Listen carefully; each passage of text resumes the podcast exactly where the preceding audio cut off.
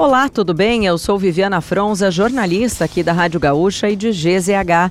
Não conseguiu acompanhar as principais notícias de hoje, quinta-feira, 11 de janeiro ou das últimas horas?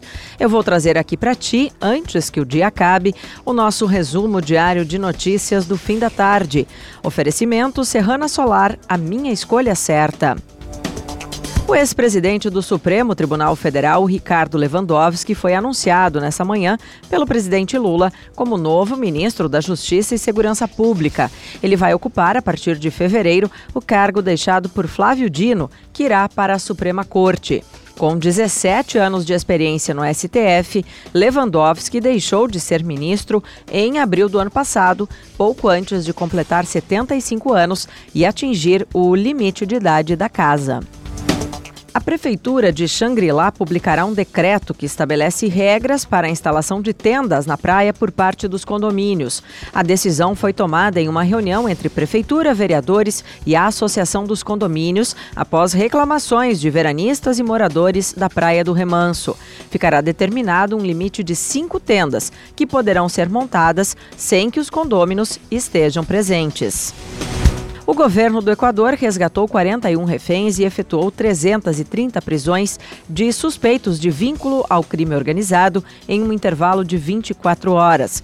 As Forças Armadas e a Polícia Nacional Equatorianas reagiram após decretos presidenciais que permitem buscas residenciais sem ordem judicial e também proíbem circulação de pessoas nas ruas durante a madrugada. O brasileiro Tiago Alain Freitas foi um dos resgatados pelos policiais.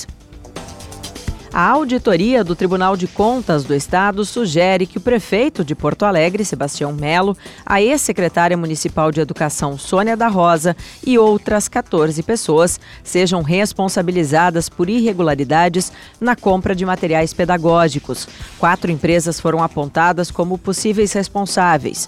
O TCE também indicou a imposição de débitos no valor de mais de 6 milhões de reais a Melo e outros agentes públicos.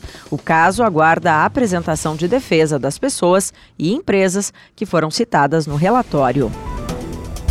O Brasil subiu 27 posições no ranking global de países mais seguros para viajar em 2024.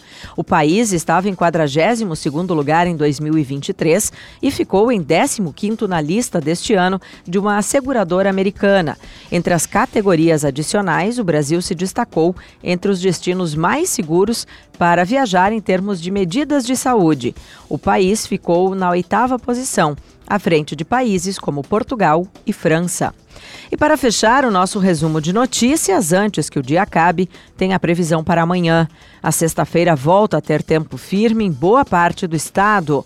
Com o afastamento da frente fria, as regiões Oeste, Central, Sul, Campanha, Leste e Grande Porto Alegre terão um dia de sol com muitas nuvens. A chuva deve aparecer na região Norte, principalmente na Serra, onde o dia será mais nublado e com maiores precipitações. Se quiser saber mais sobre algum desses assuntos e muitos outros, além dos nossos colunistas, áudios e vídeos, é só acessar gzh.com.br ou o aplicativo de GZH. Amanhã a gente volta aqui antes que o dia acabe.